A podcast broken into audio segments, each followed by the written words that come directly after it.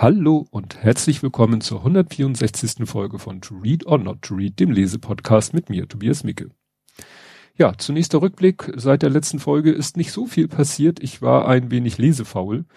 Ich habe dann abends doch lieber im Jitsi rumgehangen, habe äh, Klemmbausteine zusammengesetzt, äh, ne, viel zu lang, um dann noch zu lesen. Hab dann, ich bin im Moment wieder ein bisschen in die äh, in das Word Guru Loch gefallen. Das spiele ich dann auch noch meistens kurz vorm Einschlafen, statt noch zu lesen. Ähm, ja, ich hoffe, ich komme demnächst mal wieder mehr zum Lesen. Das wird wichtig, das erzähle ich am Ende. Und äh, wichtig war noch, äh, meine letzte Folge war ja über das Buch Qual von Stephen King. Und jetzt ist äh, vor wenigen Tagen erschienen die Folge, wo ich zu Gast war bei König Bube Dame Gast. Ich habe ja meine Folge schon vor längerer Zeit aufgenommen, veröffentlicht am Tag der Aufnahme und jetzt wurde halt die König Bube Dame Gast Folge veröffentlicht. Die verlinke ich euch. Die Folge 91 über das Buch Qual von Stephen King. Ja, das wäre so zum Rückblick. Jetzt kommen wir zum Buch. Das Buch hat den Titel optische Täuschung in Wissenschaft und Kunst. Das klingt natürlich schon mal sehr. Mhm. Ähm, es hat keinen richtigen Untertitel. Interessant ist, dass unten noch steht ein Montanus-Druck und äh, Montanus habe ich nicht so richtig was gefunden. War wohl auch mal ein, Ver also es ist nicht der Verlag, vielleicht die Druckerei oder wie auch immer, ähm, findet man heute nicht mehr, weil es ist alles unheimlich lange her. Ähm, das Buch ist nämlich erschienen 1972. Also vor 50 Jahren. Genauer als Jahreszahl konnte ich das nicht einkreisen. Also 1972 ist das Buch erschienen. Und äh, die Autoren, das ist einmal Herbert Schober, geboren, festhalten, 14. März 1905 in Innsbruck, verstorben am 15. Juni 1975, also mit roundabout 70 Jahren, drei Jahre nachdem das Buch erschienen ist. Er war ein österreich-deutscher, österreichisch-deutscher Physiker und Augenarzt. Er befasste sich mit der physikalischen Optik. Passt ja. Der andere Autor ist Ingo Rentschler, geboren am 10. März 1940, also deutlich jünger als Herr Schober, so im Alter meiner Eltern, äh, scheint auch noch zu leben, also laut Wikipedia-Artikel, ist ein deutscher Neurowissenschaftler. Und das Buch ist erschienen im Heinz Moos Verlag, den es auch nicht mehr zu geben scheint. Da habe ich nur äh, so, ein so ein Kurzporträt gefunden über den, über den Namensgeber, aber über den Verlag habe ich gar nichts mehr rausgefunden. Interessant ist, dass ungefähr zur gleichen Zeit ähm, in diesem Verlag auch ein Buch über MC Escher erschienen ist.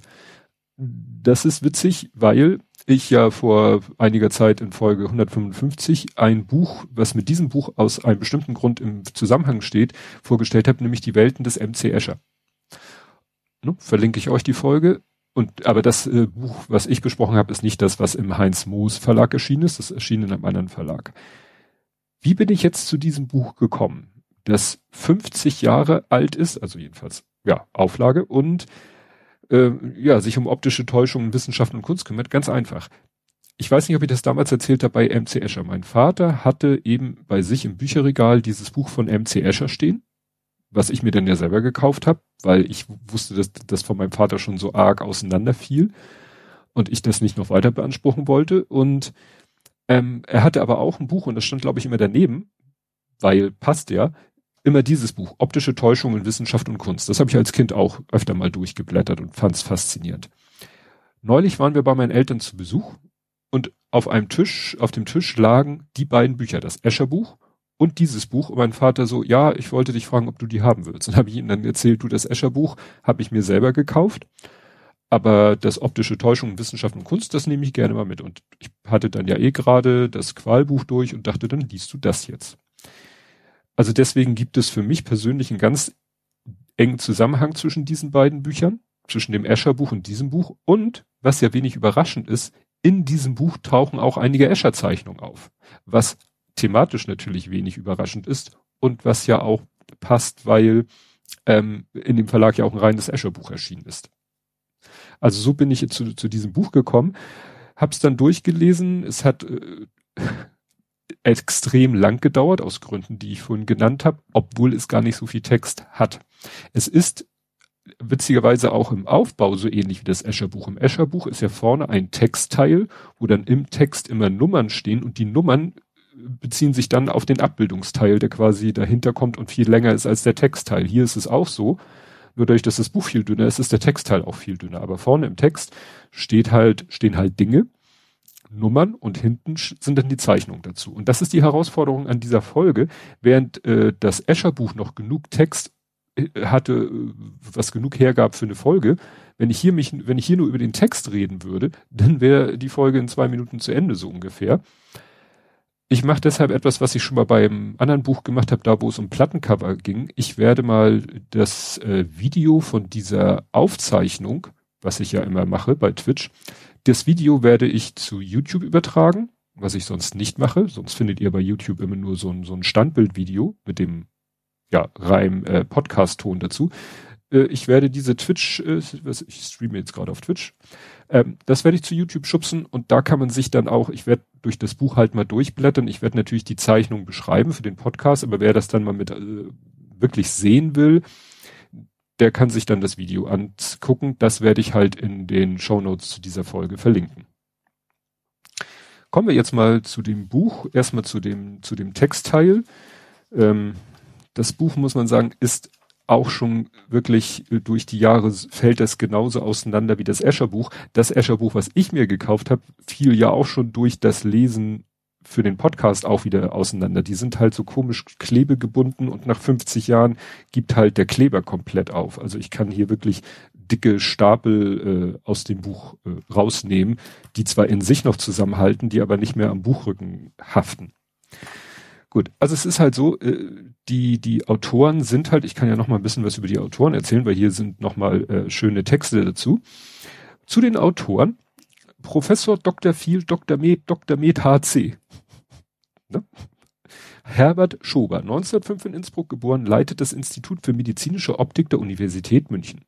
Er befasste sich in der Vielzahl von Veröffentlichungen, darunter dem Standardwerk Das Sehen, mit Fragen der physiologischen Optik sowie mit verkehrs- und arbeitsmedizinischen Aspekten des Sehens. Also ne, wir sind ja in einem Buch, wo es um Wissenschaft geht. Dr. Rehr Nat Ingo Rentschler, Jahrgang 1940, studierte Physik an der Universität München. Seit 1967 arbeitet er am Institut für medizinische Optik, vorwiegend über Probleme des Farbensehens. 1971 wurde er Mitglied des Sonderforschungsbereiches Kybernetik. Müssen Sie sich mal vorstellen. 1971 hat man schon den Begriff Kybernetik benutzt. Der Deutschen Forschungsgemeinschaft und wissenschaftlicher Assistent am Lehrstuhl Schober, ne, das ist ja der andere Autor, also er war ne, da Assistent des anderen, der Sektion Physik der Universität München. Deutsche Forschungsgemeinschaft, das ist, glaube ich, war das nicht der, war das Resonator? Nee, Resonator aus Helmholtz ich glaube, der von Tim Pritloff, der eine Podcast hat, was mit der Deutschen Forschungsgemeinschaft zu tun. Naja, egal. Und deswegen geht's in diesem Buch halt wirklich auch darüber, ja, wie funktioniert denn das Auge? Und auch so, so, äh, wie nennt man das denn, wissenschaftshistorisch, wie haben, was weiß ich, die alten Griechen sich vorgestellt, wie das Auge funktioniert. Und ähm, ja, da, und das wird dann halt hier beschrieben, dann immer halt die Abbildung dazu. Das ist wie bei, äh, bei dem Escher-Buch immer so mühsam, dann nach hinten zu blättern. Also zum Beispiel ist ja eine, eine Abbildung, die, äh, das wusste ich gar nicht. René Descartes war wohl auch, äh, ich, ich weiß gar nicht, wie ich ihn, äh, als was ich ihn so mehr auf dem Schirm habe, aber von dem ist ja, gibt es ein ganzes Buch über das Sehen. Und das ist auch dann wirklich so mit Schnitt durchs Auge. Also da äh, ist, äh, also gezeichnete Schnitt durchs Auge und so und Strahlenverlauf und all diese ganzen Sachen und wie die Augen, die Augäpfel von verschiedenen Tieren aussehen.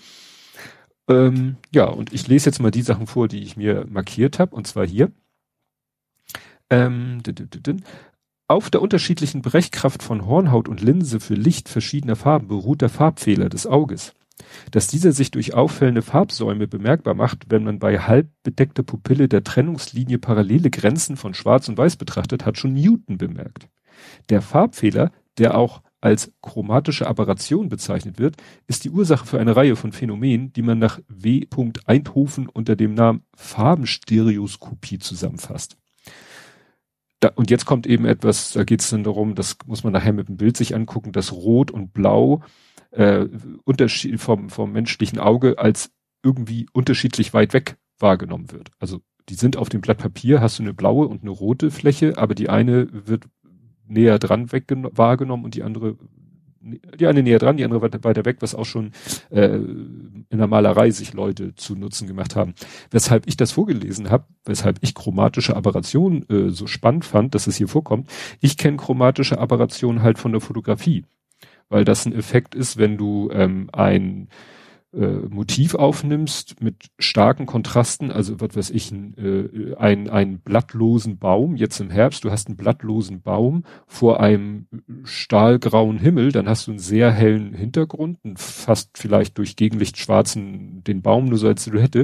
Und dann hast du das Problem, dass jedes Mal an, an dem Übergang oder es ist ja kein Übergang, es ist eine harte Kante von hell zu dunkel und von dunkel zu hell. Auf der einen Seite hat man immer so ein Grün, Farbsaum, so wie das hier beschrieben wurde, und auf der anderen Seite so ein magentafarbenen Saum.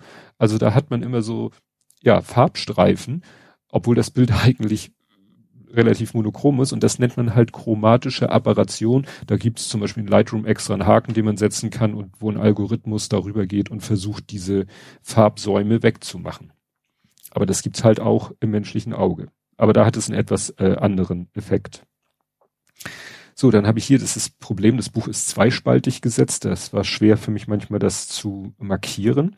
Ach so, das war interessant. So hat zum Beispiel die Innsbrucker Psychologengruppe ihre Versuchsperson an besondere Brillen gewöhnt, die zunächst beträchtliche Bildverzerrung und Scheinbewegungen im Gesichtsfeld verursachten. Nach einigen Wochen verschwanden diese Störungen weitgehend, um in ursprünglicher Heftigkeit wiederzukehren, wenn die Versuchsbrillen abgenommen wurden. Und sowas ähnliches habe ich auch mal irgendwie in der, ich glaube in der Schule hat das mal ein Lehrer erzählt, als wir das Thema Auge und so hatte, der erzählte, dass mal Leuten so Brillen aufgesetzt wurden, die einfach oben und unten gedreht haben. Also das Bild auf unserer Netzhaut ist ja auf dem Kopf stehend, aber unser Gehirn dreht das wieder um. Und dann hat man Leuten halt Brillen aufgesetzt, die wieder das Bild umdrehten. Dann, ich weiß nicht, wie der Übergang war, aber irgendwie nach einer gewissen Zeit hat das Gehirn das gerafft und hat das Bild wieder umgedreht. Dann haben die alles richtig gesehen, nur wenn sie dann die Brille abgenommen haben, war wieder alles auf dem Kopf und dann dauerte es wieder eine Zeit, bis das wieder funktionierte. Das ist so, gibt ja auch die Geschichte mit diesem Fahrrad, wo der Lenker über ein Zahnrad äh, mit dem Vorderrad verbunden ist, dass es link, links, rechts lenken genau umgekehrt ist. Und wenn man sich, man braucht ewig, um sich daran zu gewöhnen, aber wenn man dann auf ein normales Fahrrad steigt, hat man wieder dasselbe Problem. Also man kann irgendwie nicht beides gleichzeitig dem Gehirn beibringen. Gut, was habe ich hier noch? Ach so, da habe ich noch eine Markierung. Ähm, einiges über Augenbewegungen. Fast, also jetzt muss ich mal kurz hier, weil es macht mich wahnsinnig. Das Buch ist natürlich in alter Rechtschreibung. Und hier steht, fasst man ein Objekt starr ins Auge, also fassen, schreibt man natürlich heute mit Doppel S. Hier steht's mit SZ. Und da ich natürlich auf neue Rechtschreibung mittlerweile gepolt bin, heißt ein SZ für mich, der Vokal davor ist lang und ich will immer fast sagen. Aber es ist natürlich nicht fast, es ist fast. Fasst man ein Objekt starr ins Auge, so beginnt sein Bild als Folge einer Ermüdung der Sehzellen bald zu verschwimmen. Gleitet der Blick dagegen über den Gegenstand hin, so wird das Netzhautbild immer wieder auf noch nicht ermüdete Teile der Retina geführt. Augenbewegungen haben also nicht nur den Sinn, gesuchte Objekte zu verfolgen, sondern sie sorgen auch für die Aufrechterhaltung der Seeeindrücke überhaupt. Und das ist eben auch, äh, was man ja beobachtet, wenn, selbst wenn jemand, wenn man jemand sagt, so, gucken Sie mal, fixieren Sie mal diesen Punkt auf dem Bildschirm oder auf dem Bild, wenn man dann ganz genau hinguckt, dann sieht man, dass so die Pupille trotzdem immer noch ganz leicht hin und her wackelt. Äh, ich glaube, das hat auch damit zu tun, damit der, der blinde Fleck sozusagen immer woanders ist und das Gehirn immer irgendwie Bildmaterial hat, um diesen blinden Fleck zu interpolieren. Ja, wie gesagt, hier wird jetzt immer so ein bisschen erklärt, wie, welche äh, optische Täuschung im Bildteil wie funktioniert, worauf die basiert und so weiter und so fort. Das ist jetzt natürlich äh, nicht so spannend, weil da müsste man sich parallel das Bild zu angucken. Ähm, ja, und dann ist hier noch, der Beschauer macht sich selbst ein sein Bild. Bereits in Kapitel 1 wurde dargelegt, in welch hohem Maße unser Gesichtsempfinden von den Vorgängen im Zentralnervensystem beeinflusst oder gar bestimmt werden. Der Beschauer einer Szene macht sich, wie man sagt, sein Bild und entsprechend seiner psychischen Verfassung kann es dabei zu subjektiven Verfärbung oder gar zu völligen Fehldeutungen der Vorgänge in der Außenwelt kommen.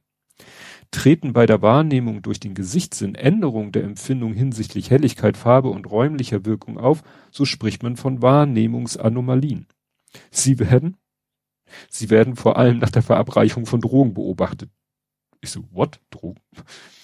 So berichtet R. Serko über die Wirkung des Rauschgiftes Mescalin. Zitat, die unscheinbaren, sonst nie beobachteten Objekte wie Zigarettenstumpel und halb abgebrannte Streichhölzer auf dem Aschenteller, bunte Scherben auf dem Schutthaufen eines fern vom Fenster aus sichtbaren Bauplatzes, Tintenkleckse auf dem Schreibtisch, die monotonen Büchereien glühten gleichsam auf in einer Farbengrelligkeit, die schwer zu schildern ist, und insbesondere die indirekt gesehenen Objekte zogen durch ihre lebhafte Farbenpointierung fast unwiderstehlich die Aufmerksamkeit auf sich. Ja, selbst die feinen Schatten, die die Möbelgegenstände auf den Boden warfen, hatten einen feinen zarten Farbton, der dem ganzen Zimmer einen märchenhaften Zauber gab. Zitat Ende. Auch die etwa auftretende Erregung des Lichtsinns durch das Gehör geht hierher. Ge gehört hierher. Gehör gehört. Gehör gehört hierher. Schöner Satz, Gehör gehört hierher. Der Physiologe A. König schreibt im Jahr 1929 über die sogenannten Farben, Farbenlichtmusik eines ungarischen Musikers, Zitat, Herr Laszlo will durch die Verbindung von Farbe und Ton, von Musik und Malerei eine neue Kunstgattung schaffen. Nach ihm und seinen Vorgängern auf diesem Gebiet gibt es eine Reihe von Personen, bei denen beim Anhören von Musik bestimmte Farbenvorstellungen sich einstellen. Wie dieses Farbenhören physiologisch zu erklären ist, ist schwer zu sagen. Es ist vielleicht nicht ausgeschlossen, dass bei solchen Personen die Gehör- und Sehnerven in ihren letzten Ausläufern im Gehirn sich gegenseitig beeinflussen. Heute weiß man von diesen Zusammenhängen schon wesentlich mehr. Sie entstehen wahrscheinlich im Thalamus, jener zentralen Schaltstelle des Gehirns, zu der alle Sinnesnerven Verbindung haben. Und ich habe keine Ahnung, äh, seit wann es den Begriff Synästhesie gibt aber der fiel mir sofort ein. Als, als ich das gelesen habe, dachte ich, ja, das ist doch Synästhesie, dieses äh, Farben hören, Musik schmecken und so weiter und so fort, was manche Leute von Natur aus haben, manche, wo wir gerade bei Drogen waren, nach dem Konsum von LSD berichten. Apropos Konsum von LSD, so eine genauso eine sachlich nüchterne Beschreibung äh, eines Drogenrausches gibt's auch von dem Entdecker des LSD, weil der das im Labor, äh, er wusste noch nicht, welche Wirkung es hat, hat damit hantiert, hantiert im wahrsten Sinne des Wortes, hat es dann, glaube ich, über die Hände, über die Haut aufgenommen, das LSD, und hat dann irgendwie gemerkt, huch, irgendwie ist mir blümerant. Und Wissenschaftler, der er war, hat er das versucht, ganz äh, sachlich, sofern es ihm möglich war, aufzuschreiben. Ist eine sehr, das heißt, sehr, sehr bizarre Geschichte, wie er dann wirklich seinen LSD-Trip versucht, in, in Worte zu fassen. So, und jetzt äh, wird's äh, spannend, weil für die, die ihr diesen Podcast nur hört, ich werde jetzt äh, durch den Bildteil blättern. Ich werde auch die Bilder, die ich erwähnenswert finde, beschreiben. Ich werde aber, wie ich schon sagte, auch ein Video verlinken, wo ihr euch das angucken könnt, wenn ihr wollt. Also wenn ihr sagt, ach Mensch, äh, da mache ich mal eine Ausnahme und äh, guck auch mal ein Video an, wäre in diesem Fall ganz praktisch, weil äh, ja Bilder halt. Ne? Dann gucke ich mal, ob das hier funktioniert mit dem Umschalten. Ähm, ich muss mal, ich nehme dich mal hier aus. Oh ja, ich muss ein bisschen das hochschieben. Gut. Ja, also der Bildteil, es geht eigentlich schon vorne los, äh, weil ähm, sie, du, das Titelbild ist nicht so spannend, aber ist gleich am Anfang ist so ein Bild, das kommt jetzt wahrscheinlich nicht so rüber. Das ist eine, ja, ich würde sagen, rot-orange Fläche mit äh, bläulichen konzentrischen Kreisen, äh, mehr oder weniger konzentrischen Kreisen. Und wenn man sich das anguckt, das weiß ich halt nicht, ob das äh, hier im Video rüberkommt, dann das fängt an zu flirren. Und das hat eben damit zu tun, was ich vorhin vorgelesen hatte, mit dieser chromatischen Aberration, dass Blau und Rot äh, vom Au also irgendwie damit das Auge rot und blau wahrnehmen kann, muss es was sozusagen am, an der Akkommodation, also an der Linse verändern. Und das führt zu so einem, zu so einem flirrenden, flirrende Farben, hat mein Kumpel immer gesagt. Das war immer sein Lieblingsspruch. Wenn es irgendwie um Dekoration geht, hat er immer gesagt, flirrende Farben. Ja, dann im Bildteil kommen halt erstmal so mehr so wissenschaftliche Sachen, so ein Schnitt durchs Auge. Und dann kommen aber auch äh, schon bald so ähm, optische Spielereien, also zum Beispiel so, äh, was man auch kennt, das ging ja auch durchs Internet, dieses Thema, man hat irgendwie zwei Flächen, äh, von denen man im ersten Moment sagen würde, die sind unterschiedlich hell und dann, was weiß ich, legt man sich eine Schablone darüber oder als GIF-Animation wandert dann so ein Pixelblock von der einen zur anderen Fläche und dann merkt man, ach du Scheiße, die Flächen sind ja genau gleich hell und vorher hätte man schwören können, die Flächen sind unterschiedlich hell. Das Thema taucht hier mehrfach auf. Hier sind es einfach äh, vier, äh, vier Rechtecke. In den vier Rechtecken, äh, die, die werden äh, von, von hellgrau, dunkler grau, dunkler grau, schwarz, die recht, die umgebenden Rechtecke und innen drin ist jeweils ein Quadrat. Und man muss dem Text halt glauben, dass die Quadrate innerhalb der Rechtecke, dass das jeweils das gleiche Grau ist. Aber man glaubt es nicht. Man guckt und sagt, nee, in dem ersten, ist doch viel, viel dunkler als in dem letzten. Könnte man sich jetzt natürlich auch eine Schablone drüber legen und dann würde man sehen, ja, tatsächlich, die sind alle gleich hell. Es ist einfach die Umgebung äh, irritiert das. Witzig ist, dass dieser äh, Teil, dieser Bildteil in der Mitte ist schwarz-weiß und äh, nur am Anfang und am Ende, also an den, auf den Umschlagseiten, da kommen ein paar farbige Motive. Und äh, hier geht ist zum Beispiel ein Bild, da denkt man, hä, du hast zweimal die gleiche Frau gezeichnet, so als als Schwarz-Weiß-Bild. Und äh, das eine Bild ist so schwarz gepunktet, der Hintergrund, und dann steht da, bitte punktierte Fläche mit kräftigem Rot ausfüllen. Das heißt, das war so eine Art Do-it-yourself-Buch. Man musste quasi selber äh, eine Fläche rot anmalen weil die halt in dem Innenteil nur schwarz-weiß drucken konnten. Und wenn man das dann macht, dann soll man halt einmal das Motiv, diese, diese, diesen Frauenkopf äh, fixieren, anstarren mit dem roten Hintergrund für eine gewisse Zeit und dann auf das rechte gucken, wo ja ein weißer Hintergrund ist und dann erscheint da, ähm, das Gesicht wird rot und der Hintergrund wird grün, weil grün die Komplementärfarbe zu rot ist. Da über ist dann ein Beispiel, wo einfach äh, ein sehr kontrastreiche, also auch so ein reines Schwarz-Weiß-Flächenbild ist, das soll man angucken und daneben ist halt eine Fläche, die ist einfach weiß und man soll 30 Sekunden das eine angucken, dann die weiße Fläche angucken und wenn man das macht, dann hat man tatsächlich so ein Geisterbild. Aber das kennt man ja, das krasseste ist ja, du guckst in die Sonne, und guckst woanders hin und hast dann so einen so einen Fleck vor den Augen. Aber so kann man halt auch, man kann natürlich die Sonne sich quasi in die Netzhaut einbrennen, man kann aber auch äh, ein Motiv oder auch eine Farbe in die Netzhaut ja einbrennen. Dann ist hier noch eine Zeichnung, also das äh, weiß ich nicht, also das äh, sind ganz viele feine Linien, da kriegt man echt Kopfschmerzen. Und hier steht auch, das war das Titelblatt der Zeitschrift Science. Und das ist ein Beispiel dafür, dass das Auge halt nie richtig still steht, weil weil das Auge nie still steht, äh, fangen diese Linien an zu, zu flirren und zu flackern und man, man wird echt ganz affig, wenn man sich das Motiv anguckt. Dann gibt's noch so ein paar Längentäuschungssachen, so ein paar Verformungssachen. Da geht's einfach darum, dass ähm, da ist ein Mittelpunkt, von dem Mittelpunkt gehen ganz viele Linien einfach so strahlenförmig weg, einfach so ein Strahl, äh, so, so wie so eine Sonne, die nur einen ganz kleinen Punkt in der Mitte hat. Und wenn du da waagerechte, äh, wenn du da Geraden dann durchziehst, durch diese vielen feinen Linien, dann hat es den Effekt, dass die Geraden gebogen aussehen. Also es sind ganz, ganz äh, abstruse Effekte, die hier zustande kommen. Dann auch, das ist glaube ich auch relativ bekannt, du hast zwei, ähm, zwei Linien, meistens werden die senkrecht gezeichnet und die eine Linie sieht aus wie so ein Doppelpfeil, weil da sind einfach so Pfeilspitzen gezeichnet und bei der anderen Linie sind die Pfeilspitzen einfach umgedreht. Ne? Das sieht dann aus wie ein gespiegeltes Y. Und jeder würde sagen, dieses Doppel-Y, die Linie zwischen den äh, Pfeilspitzen ist viel, viel länger als die zwischen dem, was aussieht wie ein normaler Doppelpfeil. Nein, die sind gleich lang. Und das ist halt auch so ein, so ein verrückter geometrischer äh, Effekt. Also es ist mal geht's um Geometrie, mal geht's um Perspektive, dann gibt's halt so das Thema auch, äh, wie groß ist denn der Mond, wie groß wirkt der Mond, wie hell ist der Mond haben sie hier auch. Interessant fand ich dann hier noch ein, das ist ein Holzschnitt von Albrecht Dürer, wo Albrecht Dürer selber in einem Holzschnitt zeigt, wie er damals Bilder konstruiert hat, weil was für uns heute so selbstverständlich ist, so ein Gegenstand dreidimensional abzubilden, perspektivisch korrekt, war irgendwie zu Dürers Zeit wohl noch absolut, wusste man gar nicht, wie man da herangeht. Und da hat er halt eine Konstruktion gehabt, wo er eigentlich kann man sagen, mechanisches Re Rendering. Weil er hatte dann so auf dem Tisch, ähm, auf einem langen Tisch, hatte er dann den Gegenstand, den er dreidimensional abbilden wollte.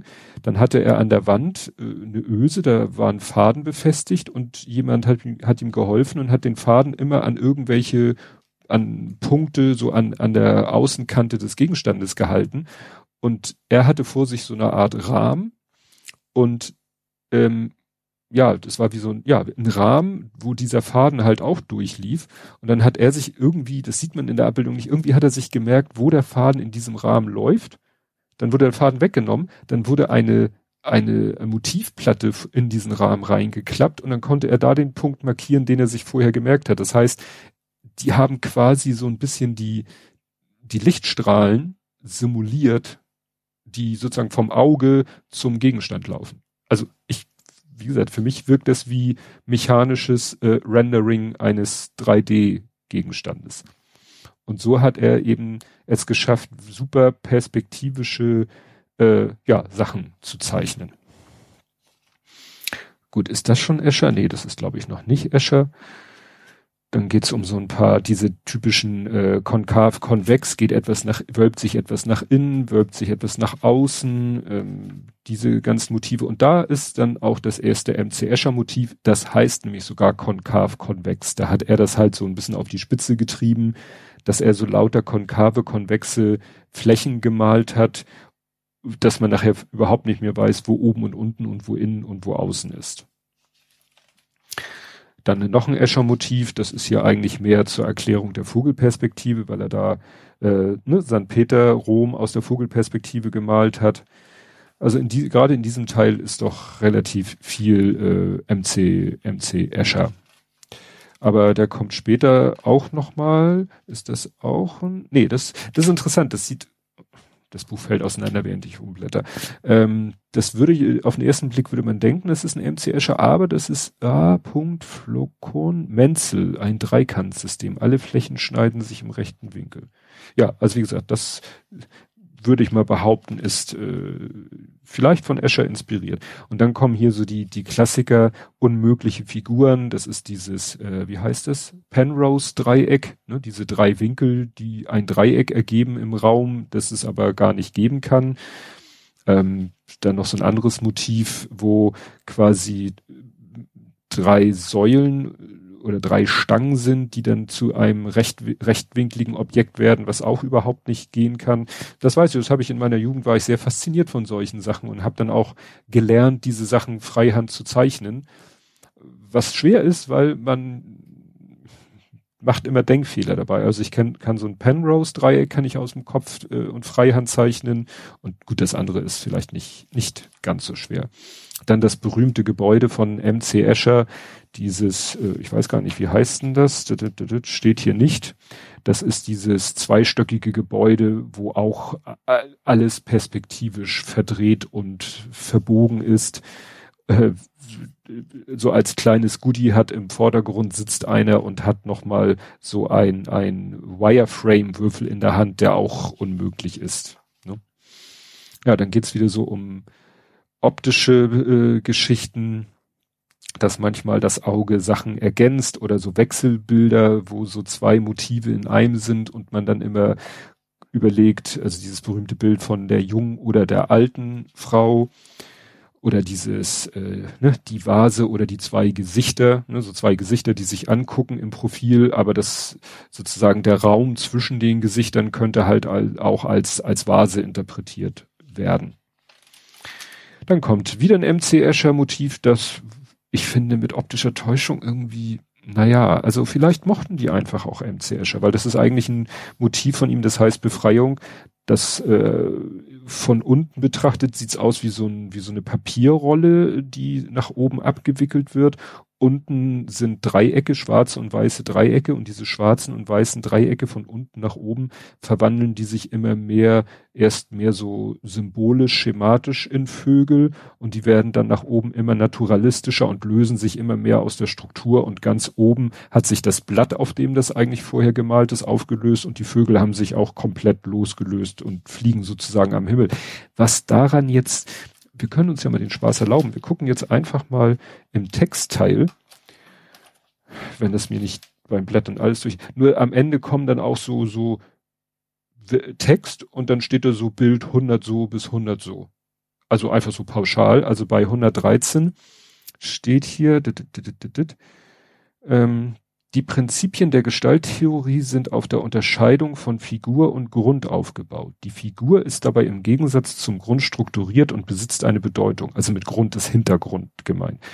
Ähm, beide können nicht zugleich wahrgenommen werden. 110 bis 113. Das heißt, dieses Bild fällt mit in diese Kategorie, was ist Hintergrund und was ist Motiv. Okay, unter dem Aspekt kann ich das verstehen. Gut, dann kommen noch mehr Motiv, dann kommt wieder sowas mit, mit, äh, dass man Sachen hat, die auf den ersten Blick unterschiedlich hell sind und dann in Wirklichkeit doch gleich hell sind, diesmal aus, aus anderen Gründen, das wiederholt sich. Also mein Lesezeichen und meine Klebenotizen sind mir jetzt hier entgegengekommen. Und dann kommt hinten einfach nur eine lange Quelle, äh, Liste der Bildquellen. Da steht dann halt immer, woher das Bild kommt. Ne? Escher zum Beispiel. Und das erste, was ich gesagt habe, ist halt von René Descartes, La Dioptrique. Also da steckt irgendwie Dioptrien drinne, 1637. Ja, und dann noch ein paar weiße Seiten für eigene Nachträge.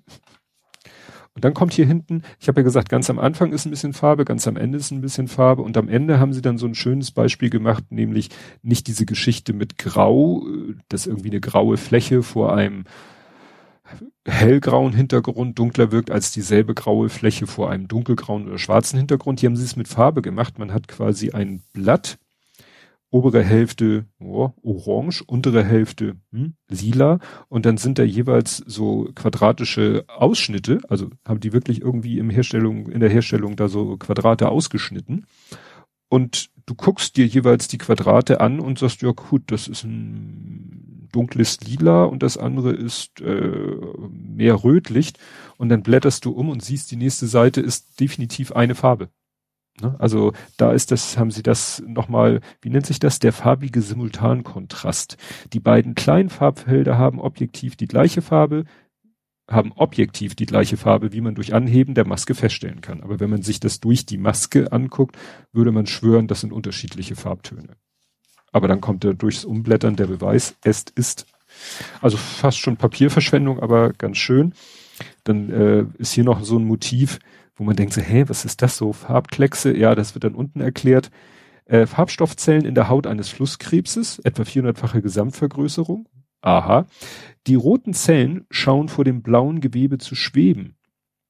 Diese stereoskopische Wirkung der Farbe beruht auf der chromatischen Aberration des Auges, also das, was wir am Anfang schon mal oder hatten.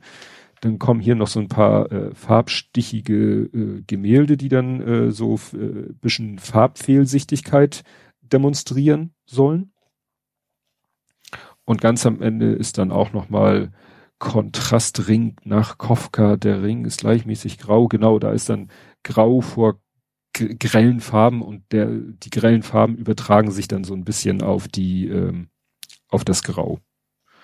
Und dann ist noch ganz zum Schluss noch ein ganz abgefahrenes Bild. Da hat jemand irgendwie alle möglichen komischen Effekte, die man aus dem Buch kennt, hat jemand zu einem Bild zusammengefasst. Das, der, der Herr heißt Fritz Kahn und das Bild nennt er Tempel der Erkenntnis.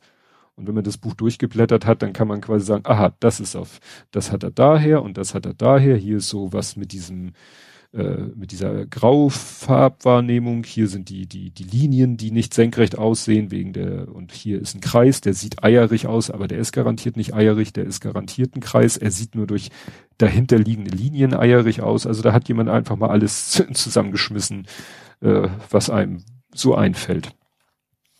Und auf der Rückseite ist nochmal ein interessantes Motiv. Das ist nämlich quasi äh, ein, ein Penrose-Dreieck äh, hoch drei oder vier. Das sind nämlich irgendwie drei oder vier Penrose-Dreiecke, die zusammen wieder ein Penrose-Dreieck ergeben. Und das Interessante ist, es gibt von den Autoren, also oder dieses Buch ist, glaube ich, nochmal unter einem ähnlichen Titel erschienen.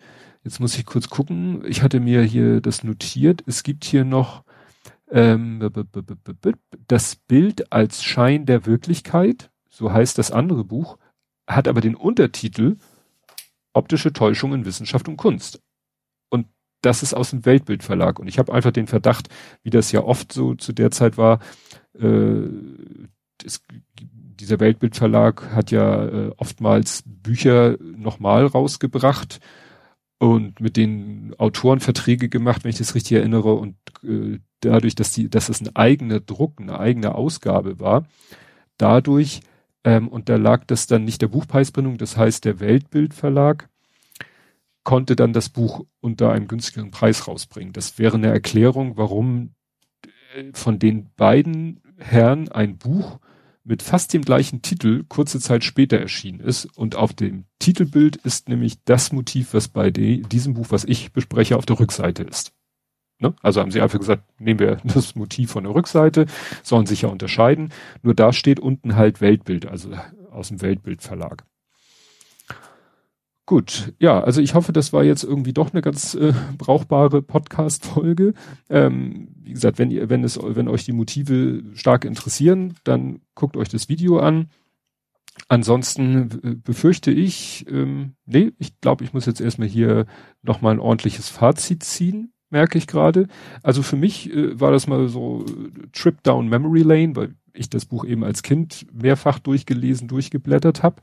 Ähm, es sind ganz, ist ganz interessant, eine schöne Sammlung von allen möglichen optischen Täuschungen und äh, das Ganze halt auch noch ein bisschen wissenschaftlich hergeleitet. Wobei Stand der Wissenschaft von vor 50 Jahren, ich weiß nicht, ob sich da an der einen oder anderen Stelle vielleicht doch noch was getan hat, Stichwort Synästhesie. Ja, aber das soll es zu diesem Buch gewesen sein. Und jetzt kann ich erzählen, was ist denn, weshalb ihr wahrscheinlich auf das nächste Buch lange warten müsst, weil ich habe einen Buchtipp bekommen von Dela ne, vom König Bube Dame Gast Podcast, weil die äh, auch den Blathering Podcast hört, den ich ja zusammen mit Ole mache. Da hatten wir äh, den Herrn Potemkin, ne, Potemkinsche Dörfer kennt man ja vielleicht, dessen Knochen jetzt gerade auf Wanderschaft gegangen sind. Und ähm, da hat sie mir ein Buch empfohlen oder ein Tweet empfohlen von jemandem und meint sie, der hat auch ein cooles Buch geschrieben über die Romanows. Ne, russisches Adelsgeschlecht. Ich habe es noch nicht gelesen, deswegen weiß ich es nicht genau. Und das ist irgendwie so die Romanows 1600 Keks bis 1909 oder so. Und es ist heute angekommen, das heißt, ich kann theoretisch heute Abend anfangen, es zu lesen. Problem, es ist zwar ein Taschenbuch, aber es ist so ein, so ein Taschenbuch in, was weiß ich, DIN A5, aber Telefonbuchstärke, also für die, die sich noch erinnern, so Hamburger Telefonbuch A bis K oder L bis Z, also die Stärke. Und ich habe mal aufgeschlagen und die Schrift ist nicht sehr groß und ist, ist weit bis an den Rand gedruckt. Also das ist eine Menge Holz, äh, ne, Papier, Holz, ihr versteht. Also da werde ich wohl ein bisschen länger brauchen, um das zu lesen. Also kann sein, ich weiß nicht, ob wir uns dieses Jahr nochmal sprechen. Aber mal schauen. Apropos äh, dieses Jahr nochmal sprechen. Ähm, wer mich nochmal in einem ganz anderen Kontext hören will, ähm, es gibt den sogenannten Podcast Adventskalender. Einfach mal Podcast Suchmaschine eurer Wahl. Ich verlinke das auch noch, wenn ich dran denke, weil es mir jetzt gerade spontan eingefallen ist. Podcast Adventskalender ist ein Projekt, wo alle möglichen PodcasterInnen und ich weiß vielleicht auch Hörer mal ausnahmsweise äh, bisschen Audio aufnehmen und das wird dann im klar im Stile eines Adventskalenders vom 1. bis 24. Dezember ein bis zwei Folgen waren es in den letzten Jahren oder auch vielleicht sogar mal drei, weiß ich gar nicht. Also wird dann so Adventskalendermäßig veröffentlicht und am 6. Dezember habe ich gehört, soll meine Folge erscheinen. Aber ihr könnt ja auch einfach den ganzen Podcast Adventskalender hören. Und bis dahin, tschüss.